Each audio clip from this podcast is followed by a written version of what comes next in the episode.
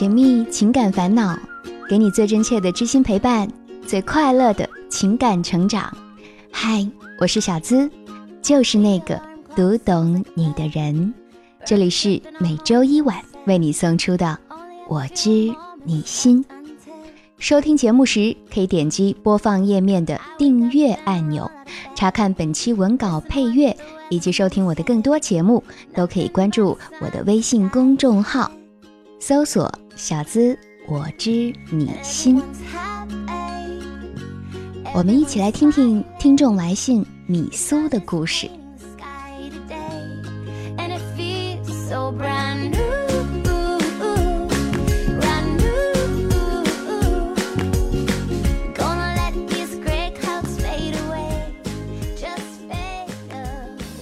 米苏今年二十九岁了，在县城的小区里也算是少有的大龄剩女了。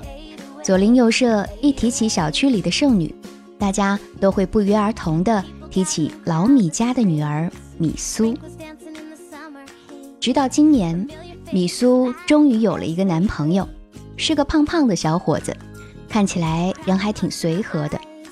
小伙子小罗跟米苏是同学，同一个学校。而且同岁，在共同的朋友介绍之下，两人就成了一对。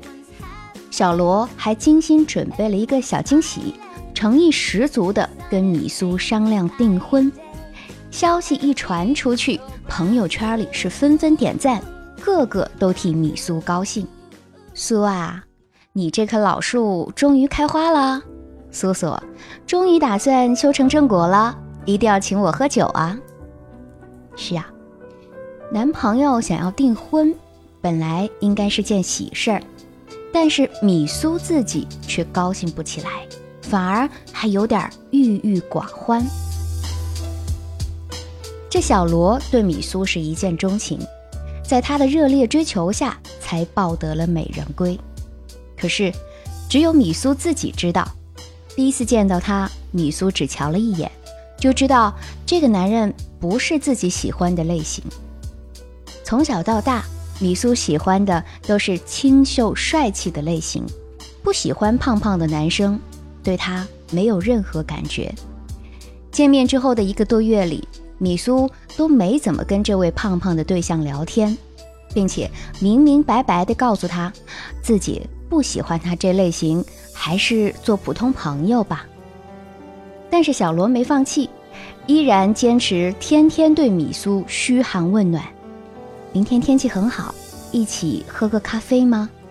下午会下雨，我来接你下班吧。朋友同学还劝米苏说，小罗没怎么谈过恋爱，所以没那么多套路，喜欢你就是一片赤诚，值得你考虑。话说回来。不止小罗没谈过恋爱，米苏其实也没怎么谈过恋爱。少女时代家里管得严，不让随便谈恋爱；学生时代别人可能在恋爱、分手甚至堕胎，只有米苏感情经历仅仅止步于暗恋。毕业之后就踏入了相亲的大潮，吃吃饭、见见面，没经历过什么特别心动的感情。虽然米苏心里啊。对这个胖胖的男人没什么感情，可是，在米苏从少女到剩女的漫长岁月中，像小罗这样热烈追求自己的几乎没有。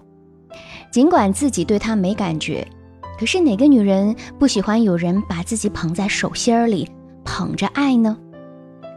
小罗的追求和爱慕，满足了米苏作为一个女人的虚荣心和幸福感。在小罗热烈追求的第二个月，他们变成了男女朋友。每次看小罗一脸温柔地接自己下班，在恋爱一百天的纪念日还记得给自己送花送礼物，米苏就觉得一阵的温暖和感动，心里努力想说服自己，嗯，试一试爱上他，真的在一起吧。可是牵手和接吻的时候，内心的感觉又总会无情的把自己打回原形。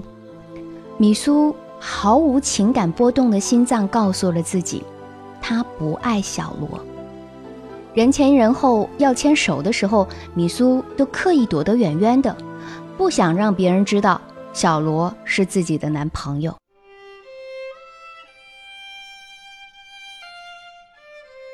在一次吃饭的时候，米苏认识了另外一个男人，小峰。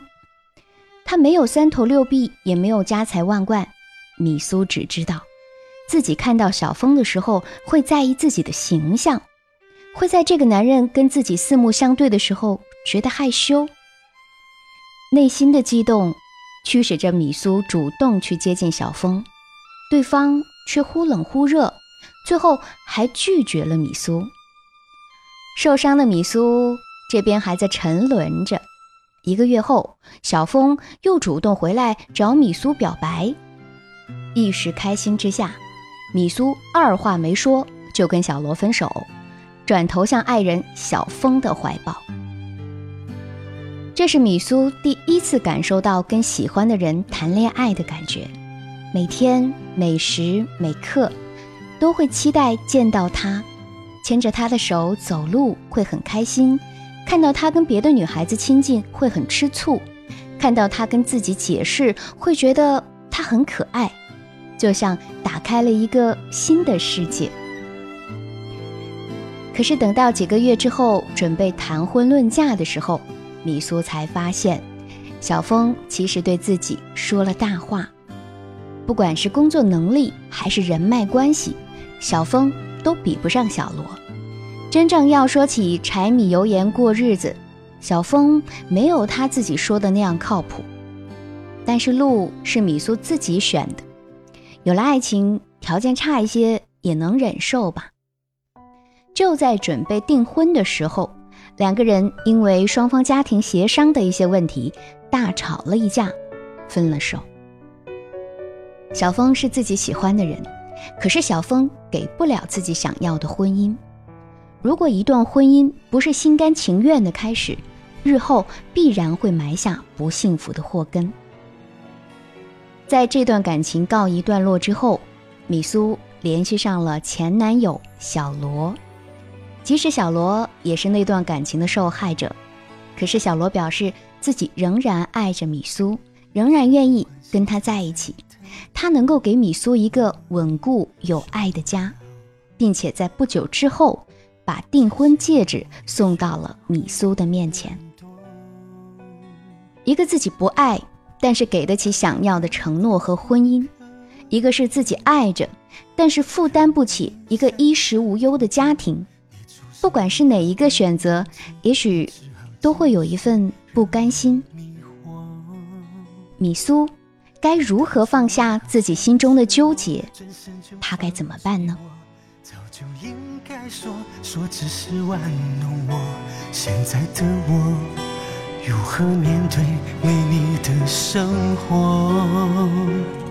原来你爱他爱的那么执着，以为主角是我，最终管理的是我。入水痛，爱错你，放了我。你从来都没有手，在一起已经那么久，我不要这样的生活。这种关系对我来说是种折磨，从没有带我见你朋友，我心里越想越难受。漩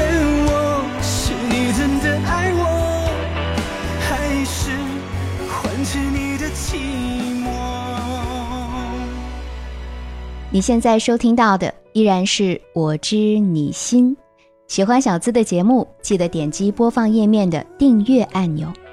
小资还专门为专属会员们用心打造了一档深度解密情感心理困惑、私密答疑的会员专属节目《小资思密达》，欢迎你的收听，让我们一起成长。现在就可以点击我是小资的主页头像，加入喜马拉雅我的专属会员。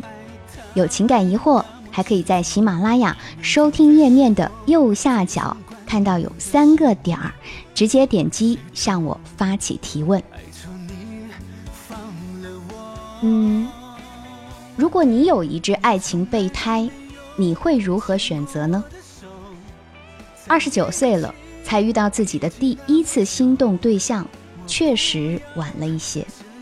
多少美好的时光都已经过去了，看吧，年少的时候没谈恋爱，这一刻迟早还得补回来。如果你二十五岁往上走，还没尝过恋爱的滋味，从我的角度来看，这并不是一件值得荣耀的事情。你清楚的知道自己适合什么样的人吗？可能对很多人来说，婚姻的确谈不上爱情，就是一种现实的选择。比如说你吧，你并不爱你那胖胖的男朋友，如果面前现在有更好的人选，你会毫不犹豫的抛弃他。那我们今天从经济学的角度来分析一下好了。目前米苏的处境是，他有一只爱情备胎。米苏正在烦恼，我要不要把它转正呢？如果米苏你选择了这位胖胖的男朋友，得到的便是安稳、物质上的满足；但是如果你选择相对喜欢的小峰呢，就意味着未来有更多的风险，日子可能没那么富裕。这在经济学上可以描述为一个风险和收益的权衡过程。通俗的来说，就像你手上。有十万块钱的现金，你是把它存银行呢，还是拿去投资？选择前者的风险小，但是也没什么收益可言，一年下来利息可能还跑不赢通货膨胀。选择后者，风险大，但是收益也可能大。投资选对了，可能一转手就翻了一番，也有可能是血本无归，赔得精光。那么？这十万块钱到底是应该存银行，还是应该拿去投资呢？这个问题其实没有标准答案，归根结底要看你对风险的承受能力。愿意承担风险，就选择高风险高收益的路；你害怕风险和不确定性，那就选择低风险低收益的路。其实，我们人对风险的承受能力，也和我们。本身的内在价值有关，对自己的内在价值更确定、看得更清楚的人，也越有可能吸引到真正适合的对象。哪怕选错了，他也有纠错、承担风险的能力。为自己插播一条广告啊，在上一期《小资思密达》节目中，我就详细说到了如何提升自己的内在价值。所以啊，这件事儿。归根结底在于你对自己的认知，你是要眼前的安稳呢，还是去赌一把未知的明天？就是说，你要清楚自己要的是什么。如果说你听从自己的内心，选择爱情至上，那就不要太在意外界的看法，接受未来日子过得相对紧巴的事实，要守得住物质方面的压力。那如果你对年纪大了蹉跎归中的恐惧大于跟一个不理想的对象过一生，那你就赶紧把备胎转转正，免得过了这村没内电。同时要受得住来自于外界的吸引与诱惑，承担爱的不够的风险，以后别抱怨。哪怕最后你真的是选错了，至少你也是心甘情愿的。无怨无悔的，就是说你能够接受自己所带来的任何代价，承担自己的每一个选择所带来的后果。那么问题来了，你选择什么呢？有时候答案并不是非此即彼的，不排除有第三种可能性。如果你现在还做不了决定，那适当的缓一缓，也许会帮助你。看得更加的清楚。我知道，可能有很多男生听到这儿，会为故事当中的胖男友抱不平。哼，胖胖的也挺可爱的呀，我也觉得挺可爱的。你可能会骂，哼，这个不懂珍惜我们的坏女人。其实啊，真不能怪米苏，原因还是在于。胖胖的男友小罗，他自己是用一味跪舔的模式对待自己喜欢的女生，一味的付出没有了自我，没有展现自我的魅力，对方如何会珍惜你呢？你要懂得如何发现自己的美，才不会一直被当作备胎。两性之间，学会如何吸引对方很重要，懂得如何给对方提供安全感和价值感。学会从了解女生的一些心理特点、细节上着手，给她更多情感上的支持，这很重要。会员专属节目《小资思密达》为你而来。好了，在这儿要感谢上期节目给小资打赏的小伙伴们：二十四重人格，谢谢你；WCG，MuCC 是这样拼的吗？还有。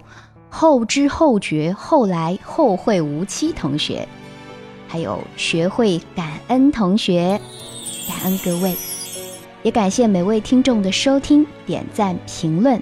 如果你觉得故事和观点对你有一点点启发，请把我分享给你爱的人。在上期弹幕评论互动区，点赞量最高的评论是来自于。海燕的留言，他说：“最好的情话是说情话的那个人，你也是喜欢的。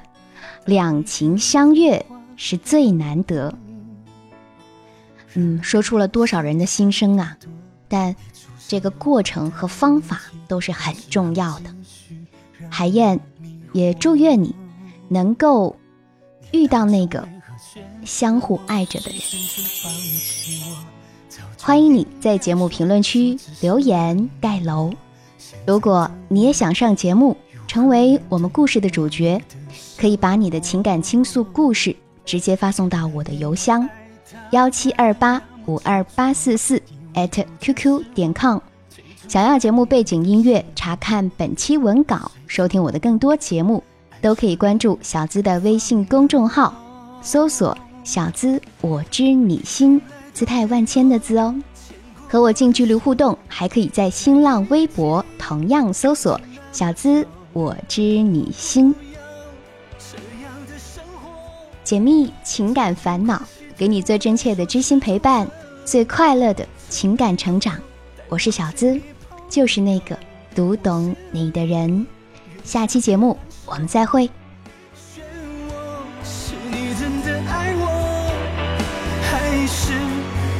是你的寂寞。